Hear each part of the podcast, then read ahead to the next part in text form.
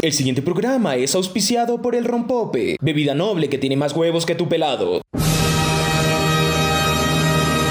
En vivo y en directo desde las instalaciones clandestinas de Radio Ruanda en Angola. Los cholonautas presentan Y si nuevas cadenas preparan el podcast. el podcast. podcast. Y con ustedes, Pipo Klinger, Daniel Maldonado, el Nemo y un servidor, Efren Guerrero. Buenos días, tardes, noches, mañanas, populacho enfurecido. Bienvenidos, bienvenidos a un nuevo Todo el mundo tiene derecho a una segunda oportunidad. de 19 cadenas preparan el podcast, episodio 7, segunda parte. Toma dos. Toma dos porque así es, así pasa cuando sucede. Hasta en las mejores familias, menos en la tuya que no, no sé qué decir. Hola, populacho enfurecido, gracias por acompañarnos en un nuevo episodio. Esto es Y si nuevas cadenas preparan el podcast, programa navideño. Trajimos regalo para este programa. Claro, traemos regalo porque, y si nuevas cadenas preparan, cumple. Cumple. Cumple. Vamos a No soy analizar como, no soy como tu ex que nunca te cumplió. ¿Que nunca te cumplió? miseria semanal, miseria semanal. ¿Cuál- La miseria semanal. Volvemos a la miseria semanal que contaste, una nueva, una nueva. Una nueva, miseria semanal. El original Boba Fett, Jeme- Jemery Bullock, falleció el día miércoles a los 75 años por complicaciones no relacionadas al COVID. Y todo el mundo nerd está muy triste ya que hemos perdido al Boba Fett original. Bueno, es que nunca se le vio la cara tampoco. No, No, sí se le vio porque hizo otros papeles. Hizo de un comandante imperial en el mismo Imperio Contraataca e hizo de un capitán de corbeta en La Venganza de los Sith. Ajá. ¡Ah, la pucha! Solo que nadie sabía que era boba. Claro, y era uno de los principales representantes y embajadores de la Legión 501 en el mundo. Esas son cosas que yo no sé y que eso es por culpa que eres un nerd. Gracias. Bueno, sigamos, Nemito. Y además, probando que el problema no es las drogas que consumes, sino la porquería de música que escuchas, Kate Richards, nuestra alta majestad satánica, acaba de cumplir 77 años y tiene más salud que toda la gente que está en este podcast ahora mismo. No, no creo, no creo. No le digas al don Javier así. Es que Richards. Bueno, es que imagínense que Richards ha sobrevivido un estilo de vida que podría matar a varios hombres y algunos animales de gran tamaño. Sí, El man podría dopar a medio Nueva York. Y sigue vivo. ¿Sigue vivo? claro. Kate Richards hace así y la gente se duerme, por le- sale el polvo, todo. Sí, sí, yo me viro el pie y siento que me voy a morir. Lo, lo puedes sacudir como alfombra. Claro. Sí. Man no se baña, lo sacuden como alfombra. Pero se dan cuenta, yo s- ahí sí yo no sé qué haces con la música, porque Keith Richards ha tenido el estilo de vida más. El, el estilo de vida de rock and roll. O sea, de puro rock and roll. Él inventó el estilo de vida. Lo que cualquier amigo de Keith Richards puede decir es que cuando se iba a chupar o se iba a un restaurante, podían estar seguros de que la mesa no apestaba porque el man se encargaba de olerla. Exactamente. Yo solo te voy a decir que Keith Richards es capaz de decir esas farras de Keith Richards. Las farras. Tú no sales vivo de eso. Nadie sale vivo. Nadie sale vivo de una farra de Keith Richards. Aunque ahora Keith Richards está muy dedicado al blues y al, Perico. No. y al jazz. Entonces, eh, los últimos discos de Keith Richards son una joya musical. Siempre ha sido nosotros. Todos. Sí. Respete para que lo respeten. Edúquese lo más que puedan. Vamos, ahora sí, con el condumio de este programa. Porque Y si nuevas cadenas prepara, cumple. Nosotros prometimos al inicio de esta temporada traer invitados, sorpresas, magia y musicalidad. Y como nosotros cumplimos hoy en Road to Carondelet El populacho decide. Oye, pero el populacho enfurecido, les voy a contar cómo empezó esto. Yo me iba, salía de la casita y yo iba caminando y veo gran producción de televisión. ¿Ah? Gran producción de televisión. Todos de naranja. ¿Qué es lo que pasa aquí? ¿Qué está pasando? ¿Qué está pasando aquí? Y le veo al caballero que está sentado aquí frente, al señor Javier Herbas, candidato a la presidencia de la República por parte de... ¡Viva, viva! Por parte de la izquierda democrática. Hasta la bimba dice, Dios mío. Claro, no es Pero yo les voy a decir qué mensaje de... ¿Qué mensaje les puse en el WhatsApp? Les dije, hasta aquí el Javier Herbas y todos, ¡Ah! Yo no puedo confiar en alguien que se ponga calcetines naranja. Porque estabas con calcetines naranjas. Y, bueno, y buenos días a todos. Efraín, Pipo, Nemo, Carla y Bimba que nos acompañan. Aquí tengo calcetines naranja para ustedes, así que terminado este programa, ustedes también tienen que, comenzar a usar las medias naranjas. Y así, si no tienen media naranja, ahí consiguen una. Ya tocó. pues. Ya tocó. Ahora tengo que conseguirse un pantalón naranja. pa- Pantalón naranja. Qué elegancia. Y ahí ya nos vamos por, la, por unas escaleras tan, tan, tan. yo sí tengo el sombrero de alancha, por si. Yo tengo una pre- aluminio. y yo le y ojo, y le mandé mensaje y dije, ah, mira, aquí está y él y me respondió. Y le dije, ¿a que no viene? Y él me dijo, ¿A que sí voy? ¿A que sí? Y todos nos hicimos así. Ay, sí. ¿A que sí nos Ay, que un chucha bien anda a comprar verde. Ahora sí tocó hacerle comprarle. que- Antes de que nos salga algún subnormal, que de esos hay bastantes en redes sociales, no olviden que esto es una entrevista, no es parcializada. No es parcializada. Estamos, eh, es más, invitamos a los demás candidatos, pero nos hicieron el feo. Sí, y Infelices. si se dan cuenta de que esto es muy bueno, como obviamente lo es, y quieren ahora sí aceptar nuestra invitación, están siempre invitados, PCR por delante. Venga. Javier, y hay tigrillo.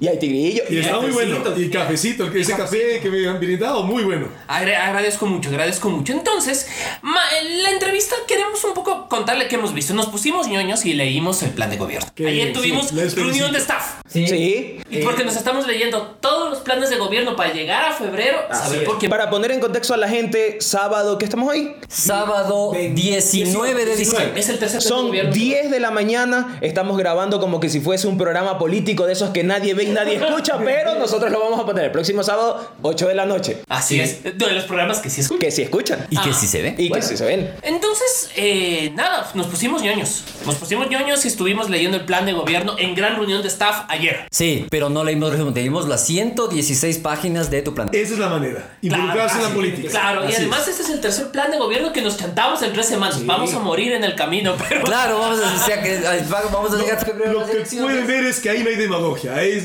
más bien aquí lo vamos a A ver, conversar. Cualquier vamos- duda, abierto, vamos- respondemos vamos lo que ustedes quieran. ya. Vamos ahí. Ojo que él dijo. Ojo que él se metió. Abierto, abierto. Ojo que él se metió. Después el cabo nos va a quedar viendo y decir así. Ya sé dónde vive. Ya sé dónde vienes, feliz. A ver, vamos, primera cosa. Pregunta de cajón. ¿Constituyente o no? Porque los dos anteriores, Lazo y Arauz, están diciendo vamos a... Sí, el uno de forma muy de frente, el otro de forma muy velada, pero ambos piden nueva constitución. Javier Herbas quiere una nueva constitución. Chicos, miren, yo soy un hombre muy práctico y los problemas que tenemos aquí en el país requieren solución inmediata. Una asamblea constituyente no, no va a durar menos de dos años a que realmente las leyes cambien. Y también, con franqueza decirles, el problema que, los problemas mayores que tenemos aquí en nuestro país no es un problema de leyes, es un problema de gestión. Gestión porque lamentablemente hemos estado gobernados por políticos corruptos y mediocres que en su gestión no han atendido los problemas nacionales de las familias, sino que se han dedicado a la confrontación ideológica, dogmática, que nada ha solucionado nuestros problemas. Ahí yo creo que estoy, estamos de acuerdo con eso. Eso sí me ha parecido un desastre. De hecho, nuestro primer programa con puteadas élite de la... De la política nacional. Claro, cuando, cuando la puteada era divertida y no daba pena. Escuchen nuestro primer programa de la primera temporada. Que se está con grabaciones inéditas de la bronca. Sí, sí, sí. Pero segunda cosa, sí tenemos una cosa que reclamar. Tenemos una Dale, dale, to- oídos. Si bien todos los seguidores para el programa son bien recibidos, qué chévere que vengan, ¿qué onda con los bots, Javier?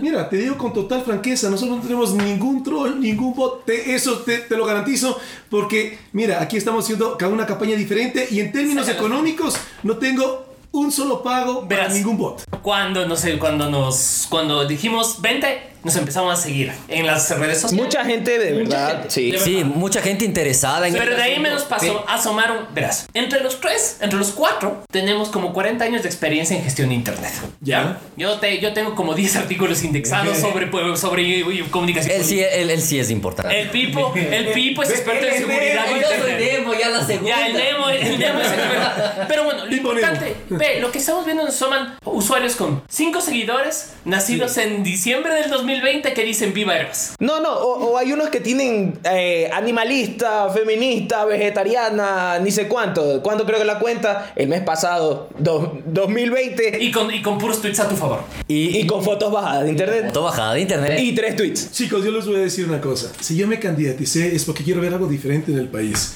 Y en tal sentido, de ninguna manera he, pero ni un solo centavo de dólar, ha ido la posibilidad de contratar a alguien que sea un troll y un bot. Y eso les garantizo plenamente. Eso no hay ninguna duda. Entonces alguien le está haciendo Sí, la alguien casita. le está haciendo la Pues es que alguien nos puede apoyar. Entonces, ahora cualquier apoyo, pero, Pero, pero, de ninguna manera la casita, el bro. crecimiento tiene que ser orgánico porque no lo estamos pagando para tenerlo. Ya. Entonces, No, a la persona que está haciéndole la casita a Javier Herbas en redes sociales, no te van a pagar, mijo. No, sí, o sea, mije, no va a salir. Por ahí la plata no va. Algo, algo bueno no va a haber ahí. A ver, Tercera cosa, a ver, nosotros nos preocupamos especialmente por los pequeños negocios y los negocios privados, porque somos del barrio. Claro. Y en la pandemia se ha visto turro. Sí. Porque Hemos visto negocios muy queridos por nosotros. caer.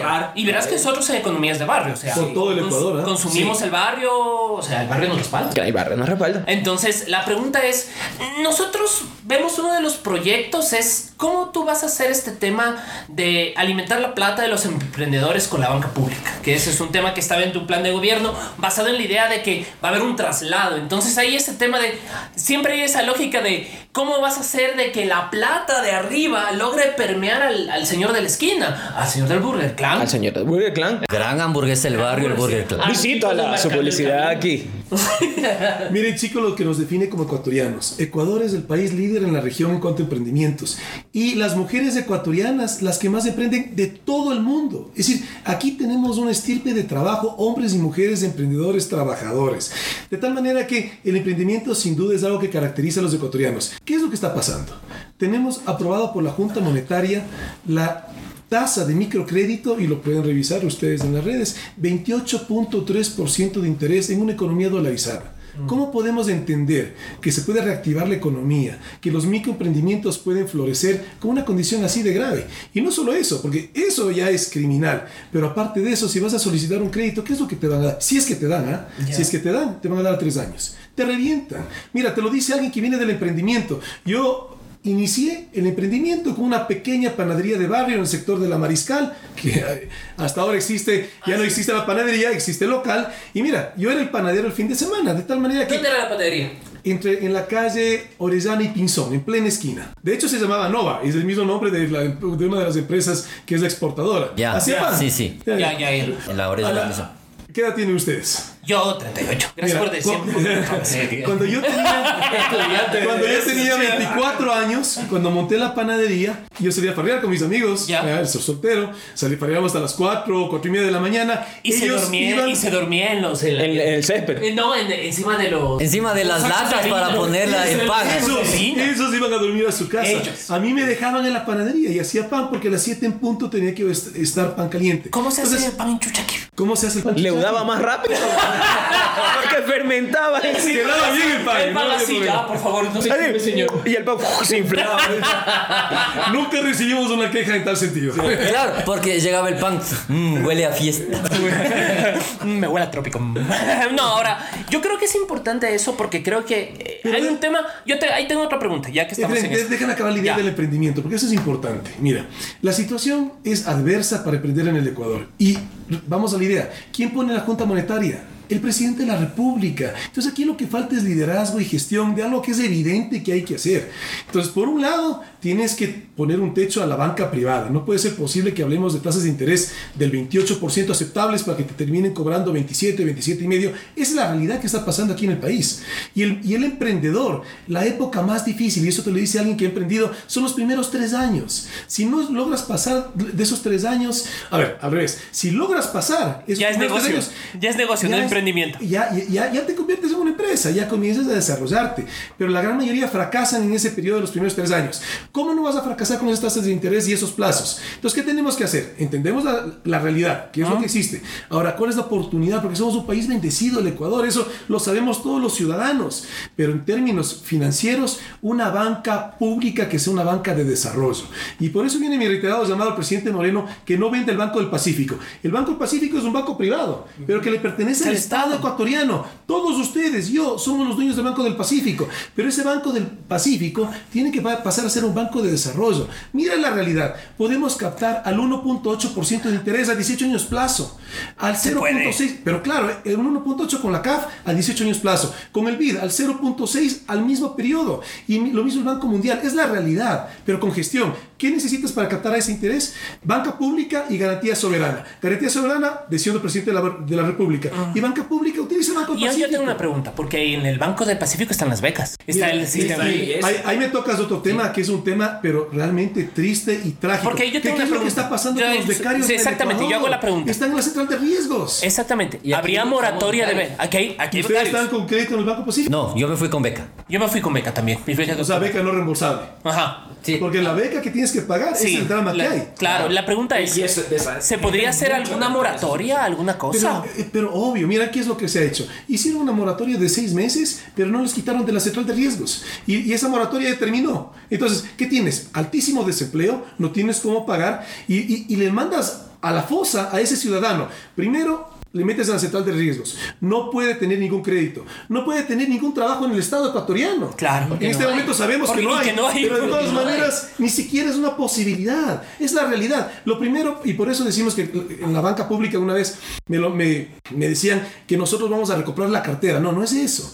Lo que vamos a hacer es financiarle para que nuevamente sea sujeto de crédito, que le saquemos de la central de riesgos a todos los becarios. Tú que dices están en este una, una renegociación de las deudas. O sea, mira, tú entras central de riesgos porque has, no has pagado tus cuotas, ¿verdad? Claro. Ponte al día en las cuotas y sales de la central de riesgos. Ok. El dinero que no- tú necesites para ponerte al día en las cuotas, que eso salga de la banca pública. Mm. Pero también aquí algo de fondo. Mira, la tasa de interés para todos los becarios están entre un 10 y un 12%. Así. Cada uno tiene una situación diferente. En economía dolarizada. Aquí hablamos de una tasa de interés sostenible, porque aquí tú vas a ver, y ustedes que chicos que han leído la- las propuestas de gobierno, todo es sostenible. Ahí no estás hablando de nada que sea un, una, algo, ¿qué te puedo decir? Un subsidio, una, una, una Eso es justo lo que iba a nación del, preguntar. del- del Estado. Aquí queremos ciudadanos ecuatorianos empoderados. Y, y por eso el 6% de interés. Yo te mencioné a la tasa que se captaría, pero se colocaría el 6% porque aquí también invitamos al sistema financiero nacional y fundamentalmente al sistema de cooperativas,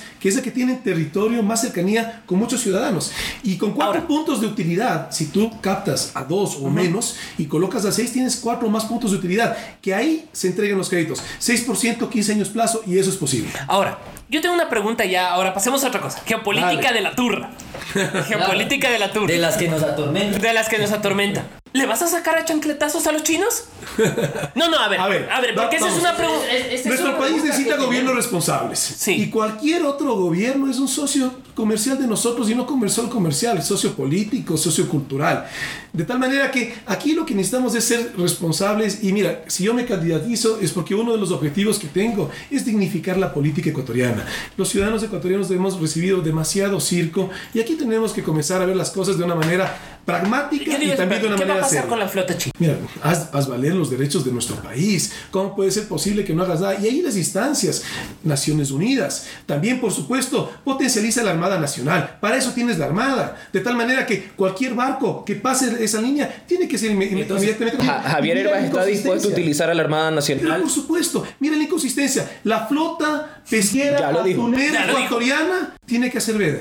Pero las flotas, pues aquí no hablamos de que sea chino, de cualquier flota extranjera o nacional no puede hacer pesca en esas áreas protegidas. Es un patrimonio de la humanidad que nosotros los ecuatorianos tenemos que justamente cuidarlo. Ahora, la pregunta, la pregunta, ñoña. La pregunta ñoña técnica, porque cuando leímos el plan, eh, encontramos un comodín en el plan. Dale, ¿cuál es el comodín? El comodín en el plan es alianza público-privada o su primo gringo, alianza estratégica. A ver, vamos. La, a- la- a- la a- pregunta- a- la pregunta ¿qué, es, qué es lo la que queremos que los es, ciudadanos ¿cómo te relacionas con el privado? Porque resulta que el privado grande ecuatoriano no precisamente es el más top. Más bien se ha portado turro con la. Claro, no, no, no olvidemos que el transporte público de Quito es una alianza público-privada. En el fondo. Y miren. Y el corredor central norte no se desarma es porque Diosito es grande. Diosito es grande, porque el masking aguanta. Aceptemos una realidad, muchachos. Las élites, y no solo del Ecuador, las élites latinoamericanas no han sabido responder los problemas sociales de nuestros países. Por eso también, aquí hablamos, justamente, si tú me preguntas cuál es mi ideología, y mira, yo no vengo de una trayectoria política y ni tam- tampoco he tenido una militancia partidista. ¿Por Yo qué te metiste en esto? Ya que, o sea, ya que- esto, ya que es una pregunta que siempre le he querido decir. Es bien ingrato este trabajo de ser candidato en el Muy- fondo. Demasiado, pero mira, ¿Y, te, y- tengo que cómo te levantaste y dijiste? Sí, me, No. así te llenaste del espíritu. no puedo quedarme quieto ante la situación de nuestro país. El Ecuador se ha convertido en un barco sin rumbo y tenemos que evitar un incendio social. Esa es la realidad. Estamos a las puertas de un incendio social si siguen dilatando los problemas sociales de nuestro país y un país bendecido como el nuestro. Yo adoro mi país, adoro el Ecuador. ¿Cómo no involucrarse? Y mira, Y yo tengo es una pregunta. situación difícil. Déjame- déjame deja una la comodidad chiquita. del día a día por la incomodidad de la política. Oye, en las redes sociales estamos haciendo una campaña diferente. Aquí me encantan las redes sociales, así nos contactamos con ustedes, el Instagram, el TikTok, el Facebook. Pero mira, también hay muchos comentarios sumamente tóxicos. Te amenazan, Andrés Arauz escucha Radiohead. amenazas, de, amenazas a la vida. Es la realidad. Pero el país se lo merece. El Deja de oír merece Yo tengo dos Que preguntas los de eso. ciudadanos buenos, sanos y trabajadores, que somos la mayoría, nos involucremos. Yo tengo una pregunta. ¿Cómo te levantaste un día y dijiste, pucha, me llené del espíritu de Dolores Coacuango, de Rumiñahui y de, de Roldós y dije, al carajo, voy a ser presidente? Mi objetivo en la vida ahora mismo es sentarme en el sillón de Juan José Flores. ¿Cómo hace? ¿Cómo uno se levanta? O sea, ¿qué te levanta? Yo a veces me Vamos levanto y no me, no me quiero ni levantar de la cama. Claro, yo a veces me levanto sin ganas de vivir. Pero yo les aseguro, muchachos, si ustedes reciben una oportunidad de esas, seguramente, porque es una oportunidad. O sea, Ya. por supuesto es un honor ser candidato a la presidencia de la República, pero te digo que eso no me mueve. A mí lo que me mueve es la oportunidad de generar un cambio Pero, en el país. ¿cómo fue?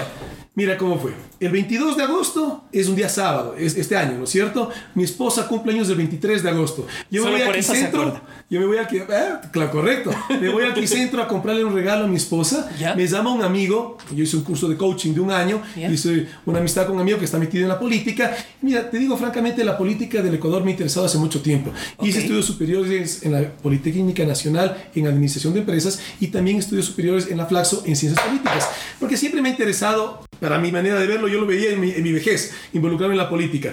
Pero bueno, mira, con este deterioro que ha tenido nuestro país, conversando con él decía, mira, me encantaría hacer un partido político, porque no puede ser posible que siempre estén los mismos y, y el país no avanza. Ya. Y este amigo me dijo, mira, necesitas 400 mil firmas, pero en la realidad vas a tener que, eh, que conseguir 800 mil, porque el CNE de ley te va a invalidar La mitad. Entonces, y mira, más o menos te va a costar 2 dólares a 3 dólares cada firma el costo. Millón de dólares. 2 millones y más de dólares. Es inviable, imposible, ¿ya? Entonces ahí continuaban esas, esas conversaciones con este amigo en los breaks de este curso de coaching y no pasó de eso. Cuando fui aquí centro me llama este amigo y me dice, oye, ¿cómo te interesa la, la política? Le digo, sí, pero ya lo hablamos, ¿no? no hay chance. Y me dice, porque la izquierda democrática está buscando un candidato a la presidencia. Quisieras tener una reunión, regresé a mi casa, en ese momento no le compré regalo a mi esposa. Oiga, ya llegaste a la parte cortante. Oye, mi amor, ¿te molesta si Por me eso hago candidato a no- presidente? regalo. A mí, Esperando el regalo. ¿Y, y mi regalo? Ah, Ni sabes. Te cuento. Oye, te digo en serio, Nemo, mi esposa me dijo, jamás te vuelvo que te vayas solo al Quicentro. La próxima vez voy contigo. vuelves con candidatura. Te vas diciendo que me vas a comprar un regalo y mira con qué regresas. Oye, en, Oye, está de las Ahora, 2 de la tarde, iba a hacer una, una videoconferencia de una hora. La videoconferencia duró 3 horas, de 2 a 5, pero no pasó nada. Conversábamos. A las 8 de la noche me vuelven a llamar. ¿Ya? Y otra videoconferencia. 11 de la noche yo era el candidato propuesto, porque es- tú sabes, hay primarias, ¿no? Entonces me proponían, y pero obviamente tenía que presentar un binomio. Y mira cómo, y te digo, yo soy Y una a Sama María Sara. Soy una persona muy espiritual, te digo. Muchas cosas maravillosas en mi vida han pasado sin una lógica. Aquí te digo, con franqueza, este es el escenario, no hay una lógica. Y buscando quién sería mi binomio, Sí, sobre todo aquí no. Lo que Sara, menos hay es lo Y María Sí. Sara, militante de la ID desde su juventud. Claro. Hay muchas coincidencias. Ha sido un proceso extremadamente rápido, pero armonioso. Y así, muchísimas. Me cae bien María Sara. Yo la conocí por. ¿Sí la conoces? Sí, la Una conozco. mujer de Javier, vamos con un tema bastante importante. Dale. El aborto. Verás, Javier, que hay público a favor y en contra de a bastante. A ver, ¿Cómo se va a manejar? Vamos, mira, yo te digo con claridad, cualquier cosa que tú quieras preguntar, dale. No te dice Ya. yo sé- Ah, en- en bro- hoy, en este momento, desde que yo me convertí en una figura pública, entendí que el costo que eso significa en términos de que ya mi vida, ya no tengo una vida privada. Hoy ya toda mi, Mi vida ya es no vale vida nada. pública. Obviamente.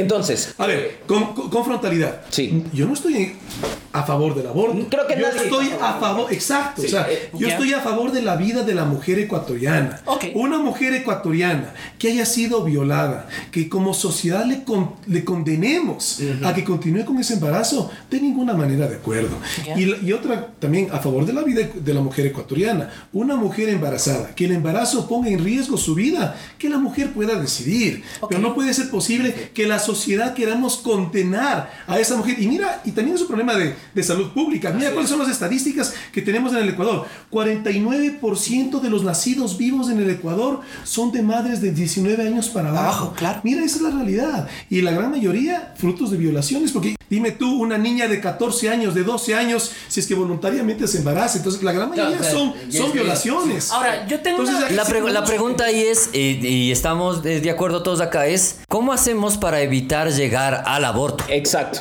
En, obviamente no en caso de violación. Hay algo hay algo que creo que tenemos que dejar súper claro, eh, porque nos escucha mucho, mucha gente.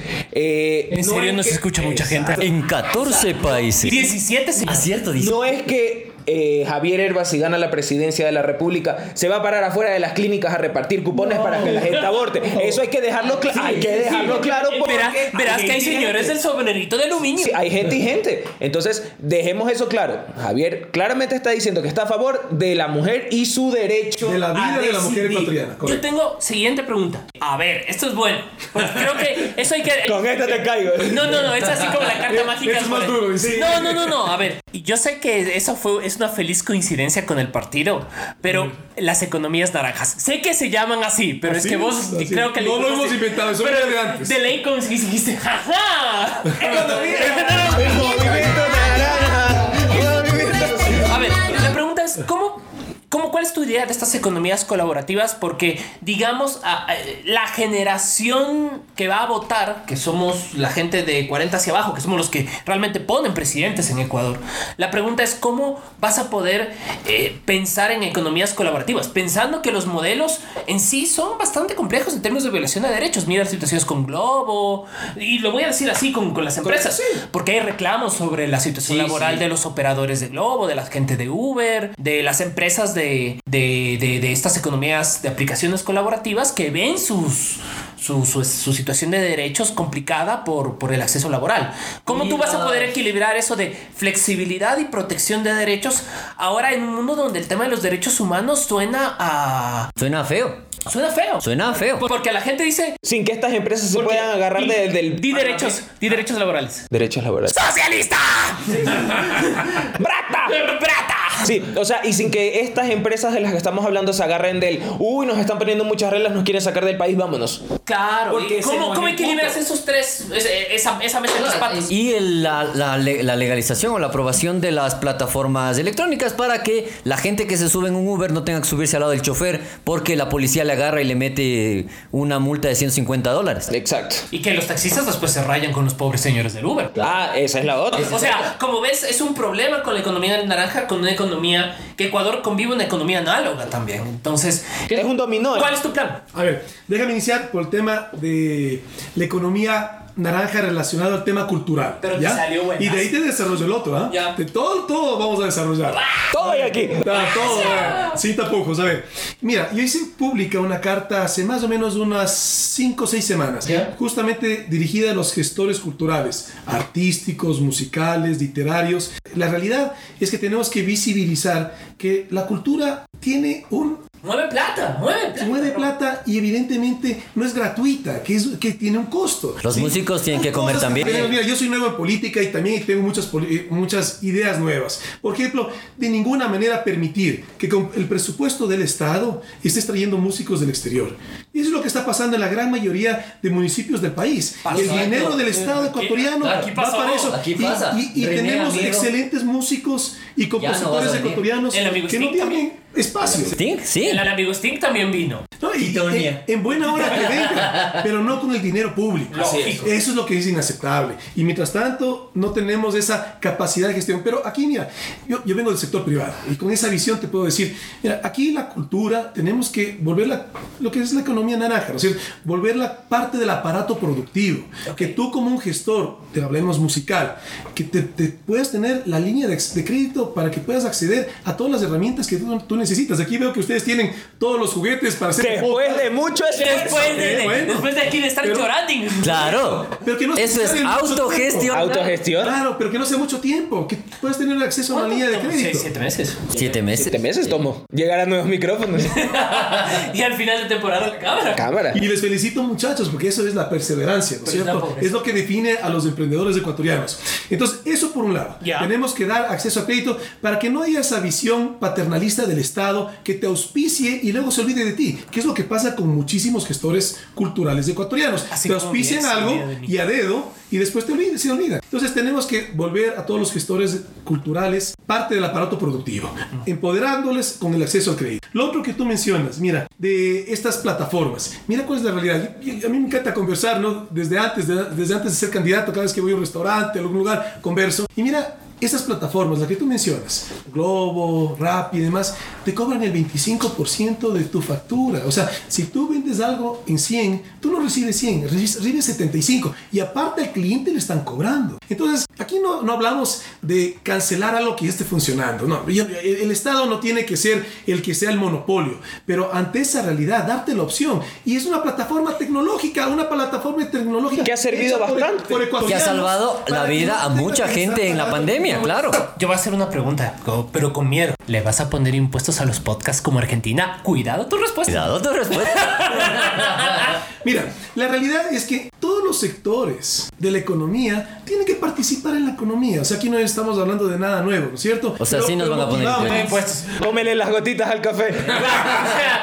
qué, qué mal tipo. Sí. Qué mal tipo. ¡Viva, ataca!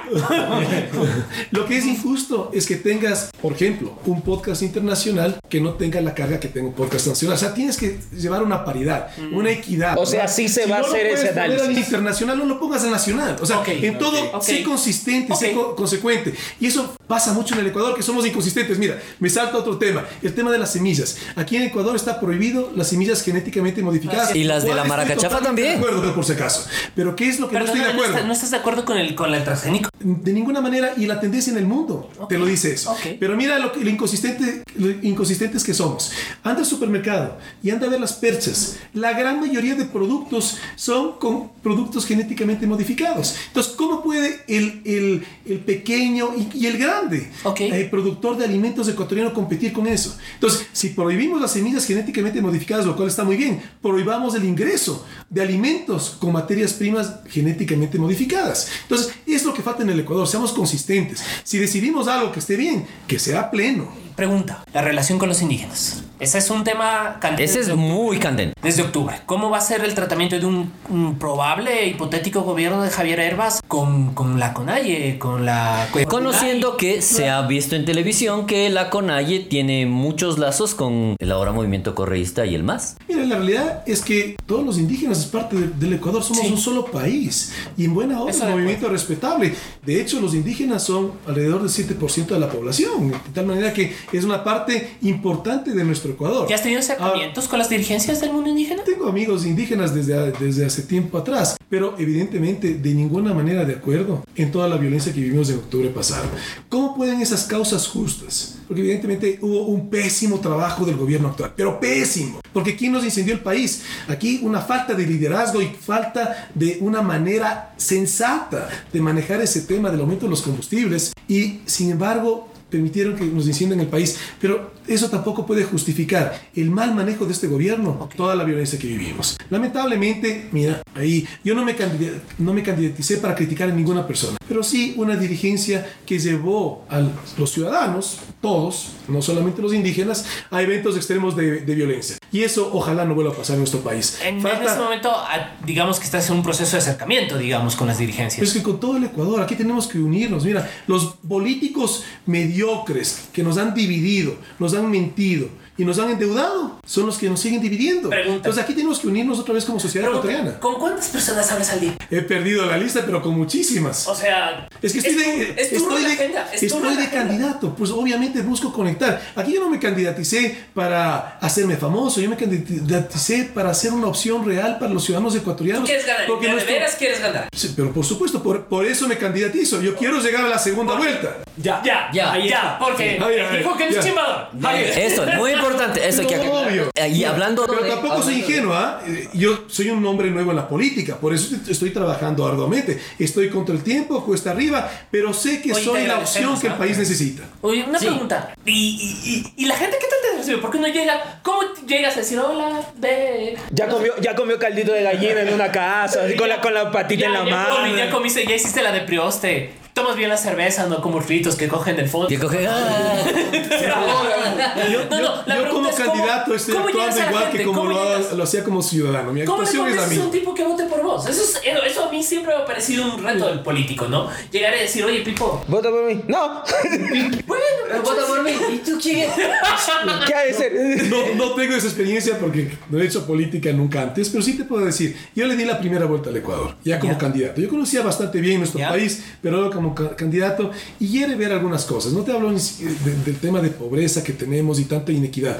Quiere ver el pensamiento de muchos ciudadanos. ¿Qué es lo que te dicen muchos ciudadanos? Todos los políticos roban.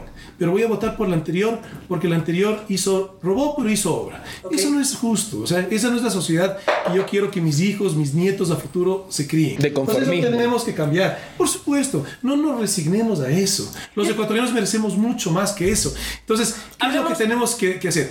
Cambiar ese pensamiento que no todos los políticos roban, porque justamente yo me meto a la política y dejo, mira, todos en, nuestra, vi- en nuestro día a día ya tenemos una comodidad. Todos hacemos, ya, ya tenemos nuestra vida más o menos definida. Dejar esa comodidad por la incomodidad de la política, créeme que no es fácil, pero es algo necesario. Y mi invitación a todos ustedes, chicos, que tienen que involucrarse en la política, porque sí o sí la política va a influir en sus vidas. Ahora influye negativamente. No hay trabajo, hay inseguridad, la situación económica es terrible, se cierran los negocios.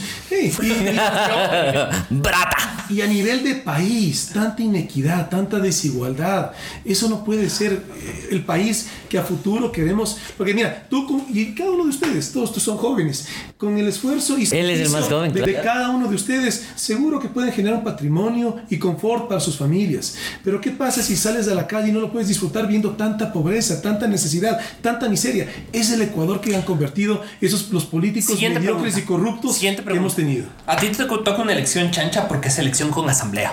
Entonces la pregunta es, ¿tienen un plan ya para... Porque para poder funcionar en Ecuador necesitas... Mayoría en la asamblea. ¿Necesitas mayoría o, o a una alianza? Claro, y una de las cosas que está en el plan es reformar la ley de la seguridad social para que obviamente el seguro deje de ser la caja chica del gobierno. Y para, y, y- y para, Para eso eso necesitas la asamblea. Mayoría asambleísta. ¿Cómo vas a hacer para librarse de esos que 3% de los ecuatorianos creen la mitad está con juicios? ¿Qué más pasa? Y los carnets. Ah, y los carnets y, Y, y los que se van a la reelección. Y los que no se ponen mascarilla. y los que no saben usar mascarilla. Que eh, creen que es para la boca nomás. O la maca de la papada. No, no es así. No. Entonces tenemos una asamblea que no ha trabajado demasiado bien. Viene una nueva. ¿Cómo vamos a hacer para que esa asamblea, si Javier... Eso es, una pregunta de política política. ¿Cómo o sea, cómo tú... Déjame desarrollo trabaje? dos ideas. A ver. La primera, a ver, tenemos una oportunidad de oro en estas próximas elecciones porque como tú bien lo dices, Efraín, estamos eligiendo dos poderes fundamentales en democracia. El poder ejecutivo, presidente y vicepresidente, y el poder legislativo, que es la Asamblea Nacional. Ahí tenemos la posibilidad de recuperarle institucionalidad. Tú mencionas la aceptación de la Asamblea Nacional, pero ¿cuál es la aceptación del presidente de la República? O sea, dos instancias fundamentales de la democracia, dos humanismo. poderes Es de la democracia que están históricamente venidos a menos y falta de confianza de la ciudadanía por sus ejemplos, eh, por su gestionar, por lo que tú mencionas de la Asamblea Nacional y por lo que ha hecho el presidente actual de la República. Entonces tenemos esa oportunidad de oro de recuperar, porque la democracia no es solamente la independencia de los poderes, la democracia también es la confianza ciudadana. Tenemos que recuperar la confianza de los ciudadanos en función de las autoridades que escogemos. Eso por un lado. Ahora, por el otro lado, el tema de la Asamblea. Mira, el presidente es colegislador, el presidente es, es proponente de ley. De tal manera que, ¿qué es lo que pasa? A mi juicio, y ojalá ustedes puedan coincidir conmigo. Mandas unos paquetes de proyectos de ley que hacen que la Asamblea se pase debatiendo el Código Orgánico de la Salud. Debatieron ocho años para que el presidente actual, por un veto, digamos, por un sesgo ideológico, lo vetó totalmente. Y perdimos la sociedad ecuatoriana, perdió la mujer ecuatoriana, perdieron los médicos ecuatorianos. Si había algún tema que tú no querías, podías haber hecho un veto parcial. Entonces, eso es lo que pasa. Ya mandas proyectos, mandas proyectos de ¿Se ley tan amplios Sí. Que hacen que la asamblea se diluya años en, en la- en la- en la- en el debate. Y mira, si los proyectos de ley tienen que ser muy concretos para que el debate sea mínimo, si es que tú eres eficiente como presidente. ¿Y qué tienes que debatir si es que está todo claro y definido? Entonces, mira, ustedes hablan del, del Instituto Ecuatoriano de Seguridad Social. Ha hecho cuatro compromisos en función justamente que tenemos que cambiar esa ley. Mira, el primero, despolitizarlo. El segundo, eh, transparentar es la deuda del Estado. El, el- el tercero, un debido estudio actuarial para saber cuál es la, la edad real de jubilación, de tal manera que los actuales aportantes, cuando nos jubilemos, tengamos garantizada la, la- la pensión. y el cuarto, un digno, la edad? no, déjame te desarrollo. Y el cuarto, un digna atención de salud. Vamos de desarrollo cada uno. El primero, despolitizarlo. ¿Cuál es la realidad? El presidente de la República pone al presidente de la Junta Directiva del IES. Y el presidente de la Junta Directiva del IES, en la, en la Junta Directiva del IES tienes al presidente, tienes al representante de los empleados, de los trabajadores y el, emplea- el representante representante de los empleadores, ¿no es cierto? Bueno, pero ahí no hay democracia. Ahí el voto es dirimente únicamente del presidente del directorio. Entonces, eso tienes que cambiar. Y ese tiene que ser un cambio en la ley, por ejemplo. Pero ¿cuál es mi compromiso para despolitizarlo? Por lo menos en mi gobierno, que lo pongan, y ese compromiso lo asumí con los jubilados ecuatorianos. Tenemos excelentes jubilados técnicos, conocedores del IES, que vengan y los pongan ellos. Entre paréntesis, ¿qué tal suena decir mi gobierno? Oye, es, es una manera de expresarte, porque evidentemente por eso estoy acá, porque quiero liderar al Ecuador hacia un proceso de bien. Pero, Pero te hablo como vos, ¿cuándo fue la pero primera vez que dijiste? Una cosa, Efraín, algo que nunca voy a hacer es mentir ni robar. Quiero liderar al país en función de la gran mayoría de ecuatorianos que somos gente buena, sana y trabajadora, no en función de políticos mediocres y corruptos, que es lo que hemos tenido. Pregunta. La marihuana.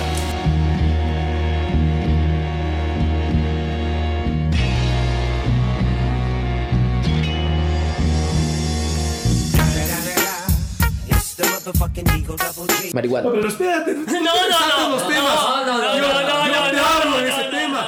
no, ni siquiera me dejas hablar de, hablé de la primera de las cuatro propuestas de A ver, Díaz. a ver, Déjame vamos, que hablo de cada uno. vamos- vamos en con el tiempito, vamos- Pero, vamos ok, rápidamente. La Ya. segunda, un de- un- una auditoría internacional, porque tiene que ser internacional para que no tenga ningún sesgo político, que transparente cuál es la deuda que tiene el Estado con el IES. El tercero, un debido estudio doctoral que lo hacemos con excelentes matemáticos que tenemos aquí en el Ecuador, con- en la SPOL, en la Escuela Politécnica Nacional, para que ahí sí con data, con información, te digamos cuál es la edad de jubilación y que no sea el estómago de un político que te diga que que, hay o no hay dinero hay- para, para la jubilación. Tú y el dices que si es necesario subir o bajar, lo que haga ya que hacer. Lo que se necesita es lo que Sí, se va a hacer. Pero la data, no Claro, es lo con que data, diga. con data. Por supuesto. Ya. Entonces, en función de eso, tú dices, hay que modificar la edad de jubilación, hay que aumentar, hay que disminuir los aportes, pero todo eso te lo da la data. Aquí no estamos diciendo para ver si subimos o bajamos la edad de jubilación. Aquí es, ¿cómo hacemos para que garanticemos, si es que queremos mantener la edad de jubilación, cómo garantizamos que los actuales aportantes, ese aporte, te garantice que cuando tú te jubiles tengas esa, esa pensión?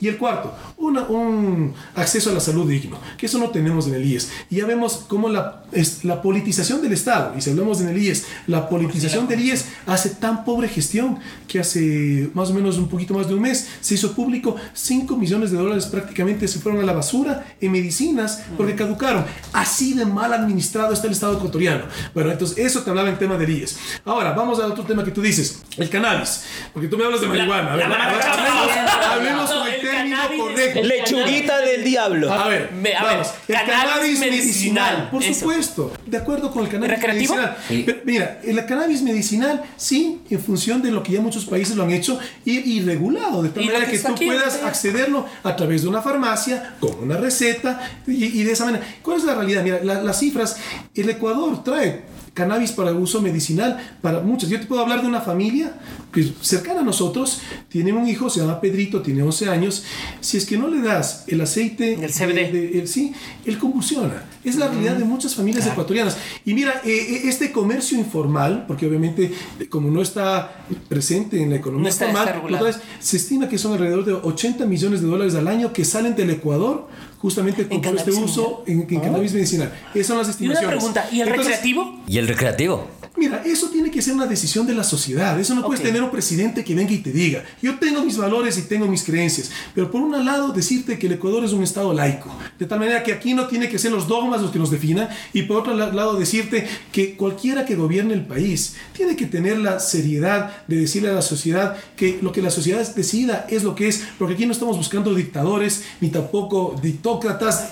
Aquí lo que buscamos es alguien que gestione, que sirva al país y no que esté en esa monopolizar que la- las ideas, nos obligue a la ciudadanía a seguir pensando como piensa el... el- el- Está hablando, básicamente- claro, una- volviendo, volviendo con la, espérate, volviendo con la recreacional. ¿Cuál es la posición de Javier Herbas sobre la tabla? La tabla de consumo. Total en desacuerdo. Ok. Mira, y, y dos cosas, o sea, hay- en el Código Orgánico Integral Penal, dos cosas fundamentales que sí quisiera que cambiemos. Atenti uno- ahí a la... Atendí a la pregunta. El uno, el tema de que, mira, se, por un monto criminalizamos y no el hurto. ¿Cómo puede ser posible? Esa señal le das a la, so- a la- a la sociedad. O sea, si te roban 690 dólares te vas caminando, pero si fueron 701 si te vas a la cárcel, eso es absurdo. Ahora, también tenemos un problema aquí en el Ecuador, que es el sistema carcelario. Al mismo eh, ciudadano que robó un, un celular, le pones en la misma cárcel que al que eh, asesinó a alguien, a un padre que no pagó su pensión alimenticia, le mandas a la misma cárcel que a, que a un asesino. No puede ser. Entonces tenemos que sí diferenciar eso, ¿sí? Te- Hay, hay trabajo y gestión por hacer en el sistema de re- rehabilitación del Ecuador que no funciona. Pero, pero tampoco dejar que alguien vaya caminando. Tien- Tienes que tener una pena. Eh, servicio a la comunidad, Pero diferentes tipos de cárceles, pero tiene que haber una pena. Era uno. Y el otro, justamente la tabla de consumo. ¿Cuál es la señal equivocada que le mandas a los jóvenes ecuatorianos? Que entonces, en función de una dosis, está bien que tú eh, consumas una droga y, y si es que está más, está ilegal. Pero si es que es menos, ahí está bien. Eso no puede ser. O sea, lo que te decía hace un momento con las semillas, seamos consistentes. Cualquier cosa que hagamos en nuestro país, que sea consistente en todo, que no dejemos esas ventanas para que esto está bien, pero hasta, aquí cierta parte, y de aquí cierto está punto. mal. No Claro, puede ser. Claro. O sea, no puedes dejar una ventana abierta para que alguien haga algo que no está en teoría correcto, hablando de la delincuencia, no, no del consumo.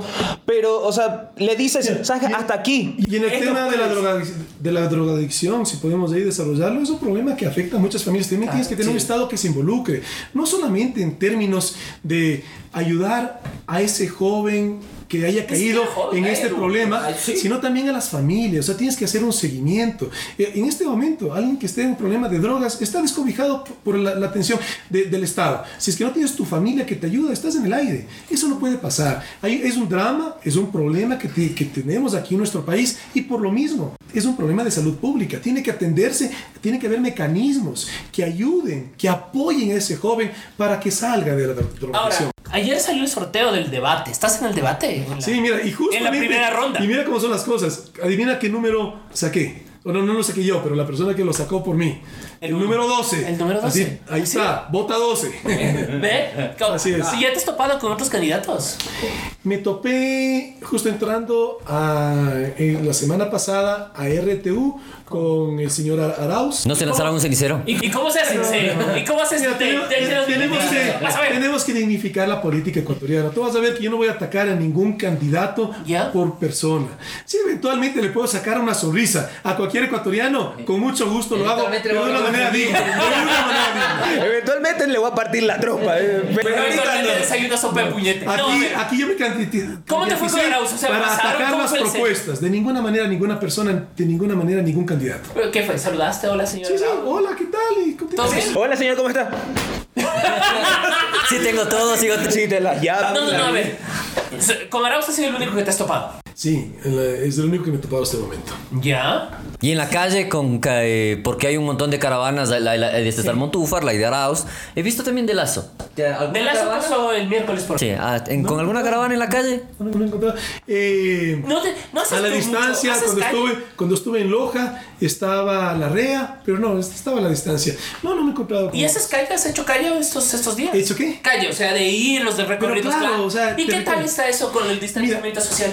Obviamente tenemos Ya no se que pueden besar a los guaguas. El llamado a todos los ecuatorianos, estamos en pandemia. Mi equipo y yo particularmente nos estamos cuidando muchísimo. No podemos correr, aquí no es un tema para nosotros de, de- de enfermarnos, por, por enfermarnos, por cuidar la salud. Aquí es porque no podemos dejar un solo día que perdamos la campaña, porque es una oportunidad de oro que tenemos todos los ecuatorianos en esas próximas elecciones de recuperar nuestro país. Y eso es lo que a mí me mueve, obviamente a cuidarme muchísimo, porque no puedo quedarme, si yo no puedo enfermarme para luego perder días de campaña. ¿Y cómo, cómo estás haciendo? O sea, hola, señora Codita. ¿A la que hacen? Bueno, sa- saludamos con las personas, por supuesto. Siempre estamos con el alcohol, con la mascarilla. Yo también estoy siempre con el alcohol. Sí, Ustedes son personas deplorables, por favor. Usted está bien. Discúlpame. Ponte que se haga presidente. No me he tomado un trago ahorita. Ahorita. Es cierto, son. Van a ser las 11 de la mañana y no se ha tomado un trago. Y sigue sobrio. Respéteme, señor. Respéteme para que lo respete.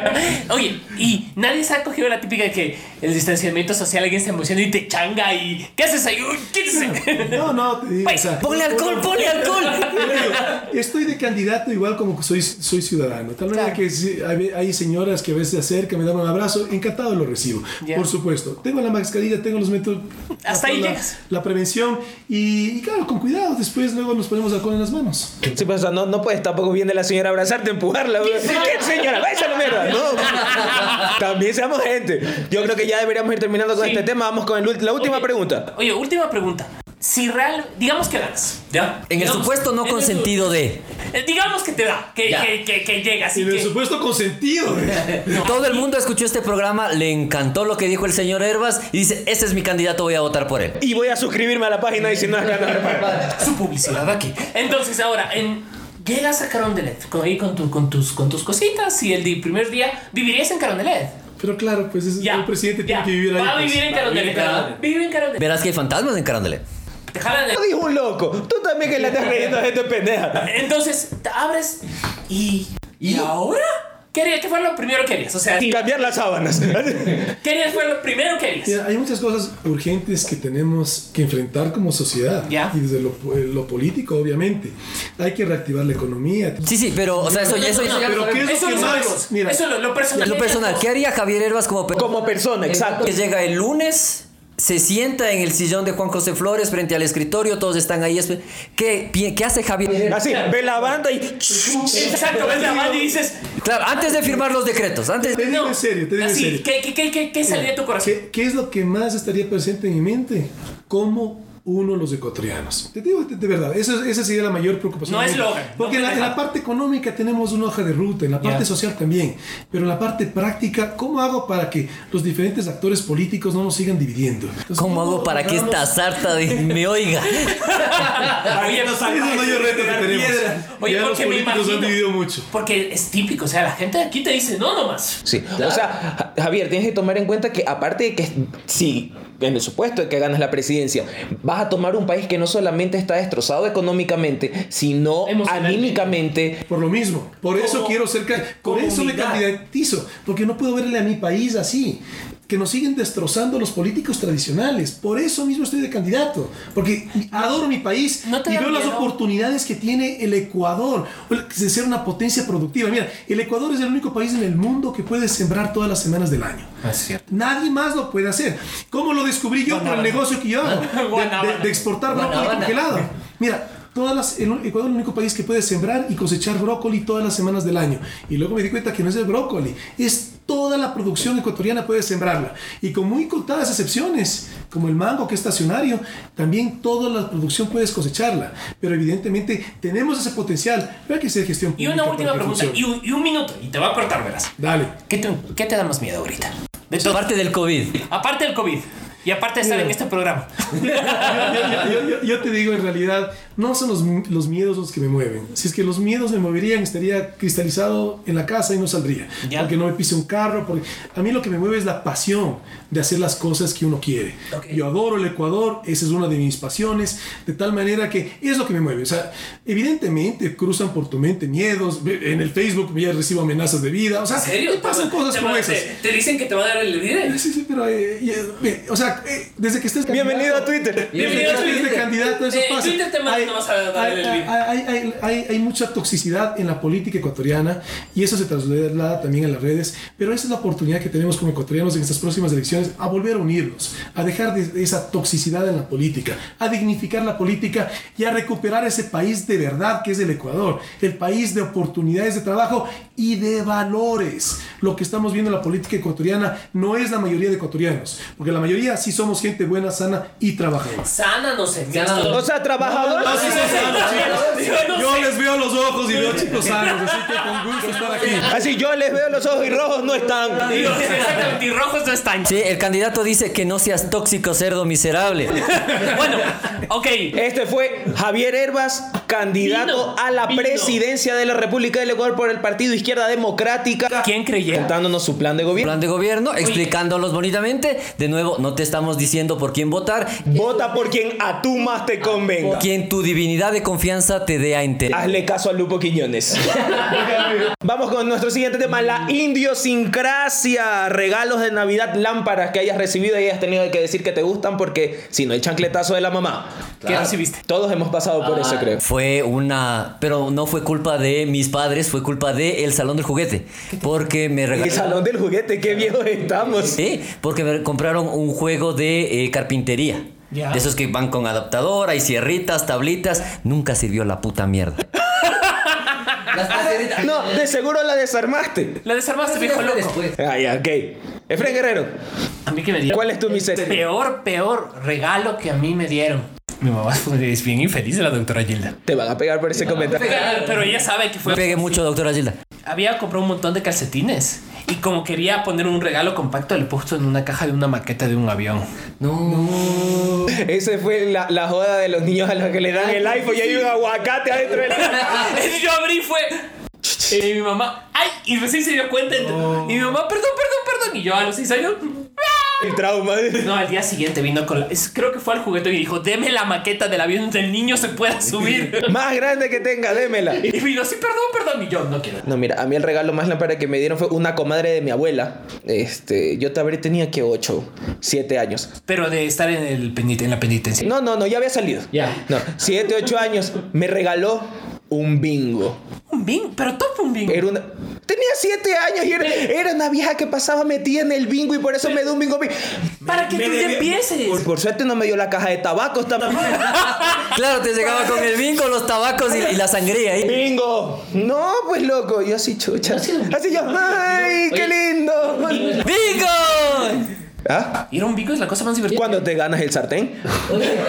Hola, salud. Cla- Ir a un bingo es lo más cercano a la diversión cuando tienes 75 años. Sí. No sé. Ah, yo sí de. O sea, el, el bingo, cuando tú estás así de viejito, es lo más cercano a un clímax. si llegas a la casa vieja, me gané los platos, pero no, pues no a los siete. Además de la candidatura, ¿cuál es el peor regalo? Sí. Pues la candidatura ha sido una invitación y la acepté con muchísimo, eh, eh, te digo, pasión. A ver, no sé, tal vez cuando yo tenía como unos nueve años vivíamos en Perú Ya. y mi padre nos hizo ver un catálogo de que para que escojamos los regalos y nos llegó. No, Oye, y y no, mira, mira, la, realidad. Mi padre estaba de función allá, por eso fuimos a vivir a, a Lima cuatro años. ¿Y de funcionario diplomático? Claro, mi pero mi padre hizo toda la carrera diploma- diplomática. Él no fue funcionario político, sino funcionario de, ¿De carrera? ¿Él llegó que- embajador? Claro, comenzó como tercer secretario Ah, ok. y llegó a la última misión, fue embajador del Ecuador en Washington ante la OEA. Ah, ok. Entonces, cada cuatro años tocaba vivir en un país diferente. En ese momento vivíamos en Perú. Entonces, claro, como los diplomáticos te dan unos catálogos que tú puedes Sí, coger, sí, sí, que son libres de impuestos, entonces, porque vivíamos en Perú. Sí, qué legal. Entonces escogí unos regalos que eran, me acuerdo, unos mu- muñequitos chiquitos que eran los G.I. Joe que había en su momento y nos llegaron. Entonces, claro, esa fue, fue una decepción muy grande porque ya uno ve el catálogo, Y uno llega- se ilusiona y un mes después llega la caja y llega para todos menos para ti. ¡No!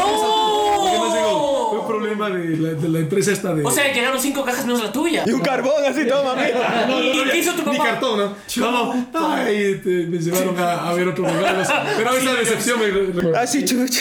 Oye, qué terrible. Eso sí es, eso sí está cruel. Ya, ya no me siento tan mal por mi bingo.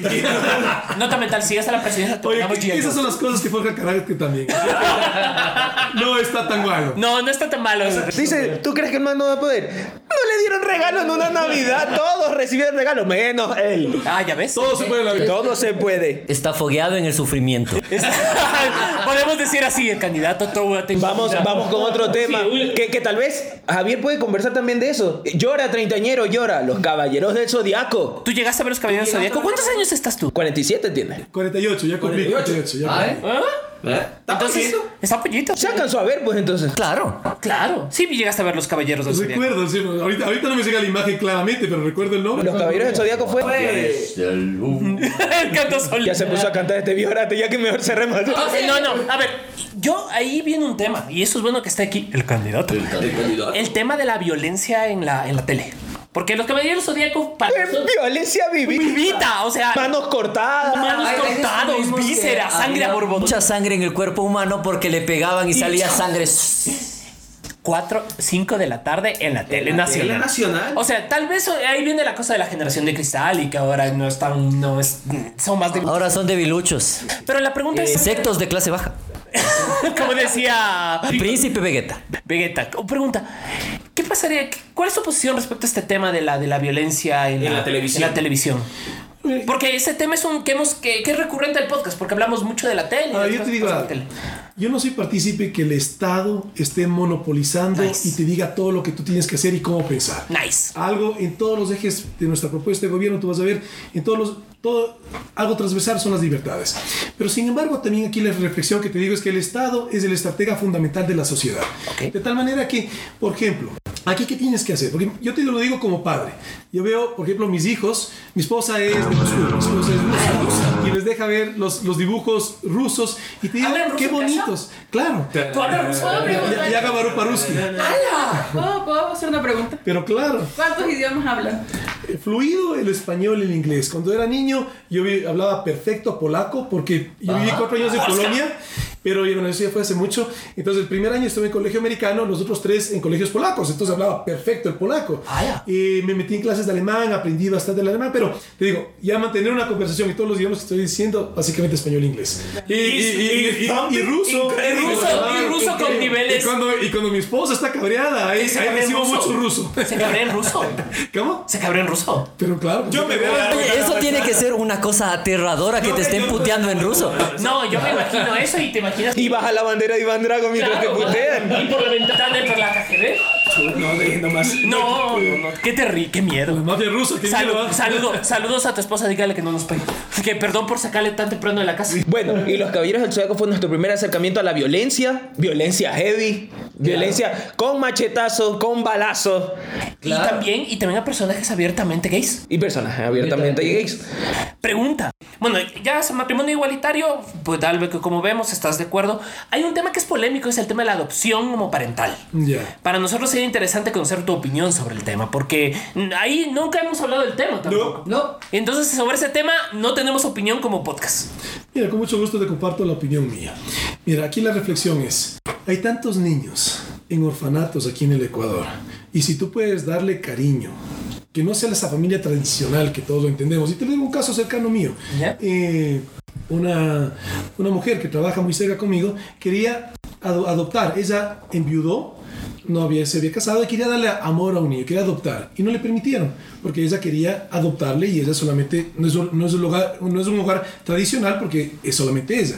Si tú me preguntas de un hogar, hombre, hombre, mujer, mujer, ¿por qué no, por qué no darle cariño a esa criatura que en un orfanato lo que está recibiendo es alimentación y tal vez algo de educación, pero no cariño? Entonces, yo te digo en buena hora y te digo, eh, también el tema de los, de los derechos humanos es algo transversal en todo nuestro eje de gobierno. También a que el Estado tiene que garantizarte tus derechos más allá de cuál sea tu preferencia sexual, eh, ideológica, religiosa. Así que no, Hay un montón de que- gente que, que te no le, va a sacar chancho. Sí, y también a- adoptarlo, darle amor, cariño y dejarle ver Dragon Ball Z. Los Caballeros del Zodiaco. También, sí. Bueno, Esto fue. Y si nuevas cadenas preparan, el 7 de la segunda. Estamos en todas las cadenas de podcast conocidas por el hombre y vigiladas por la NSA. Y también en todas las redes sociales más populares y más famosas de este lado del continente. No estamos en Guaidó porque el señor Xi Jinping nos odia un poquito. Entonces- Entonces, no estamos en, en redes sociales chinas, pero en el resto sí estamos. Queremos, queremos agradecer a, a Javier por haber gracias. venido, por haber comido tigrillo, por haber tomado cafecito con nosotros esta mañana de sábado y que se haya dejado preguntar así, Sí, sin cortapisas y sin Sí. límites. Claro, Para sin los que nos demás- vean feo. Sin que nos vea el cabo feo. Yo esperaba que el cabo llegue el caratazo. Para los demás candidatos, para los que ya, de los que ya hablamos en su plan de gobierno, cordialmente invitados pueden venir, pero ya se dan cuenta que aquí se pregunta con huevitos. Sí, y, y con PCR por delante. Y PCR por delante. Sí, no, no vengan con la peste acá, no sean así. Que ya hemos ocho meses cuidándonos los cuatro. Sí, no, no Vos no sabes lo que ha sido. O sea, es- Ver a la gente farreando y nosotros así en la casa, chucha. Claro, y nos viendo así las farras en la esquina y nosotros. Sí, porque en, en ese edificio que está allá era casi cada sábado un far, cada sábado un farrón y nosotros aquí así. Y uno, pero para que veas que uno no es alcohólico, está confinado. Confinado, confinado, Confinado. con su alcohol. Bueno, haz, haz, haz Nemo lo tuyo porque nos vamos. Y nos vamos, no te olvides entonces, gran pichincha, de prever tú la muerte, porque se acaba el 2020 por fin. Por fin. No sabemos qué nos traiga el 2021, puede que algo mejor, puede que algo peor. Puede que te traiga una presidencia si eres Javier Herbas. Y de muerto, si es que te llegas a morir, ya para qué. Esto fue el 7. Si no las ganas, prepara el podcast. ¡Chao! Adiós.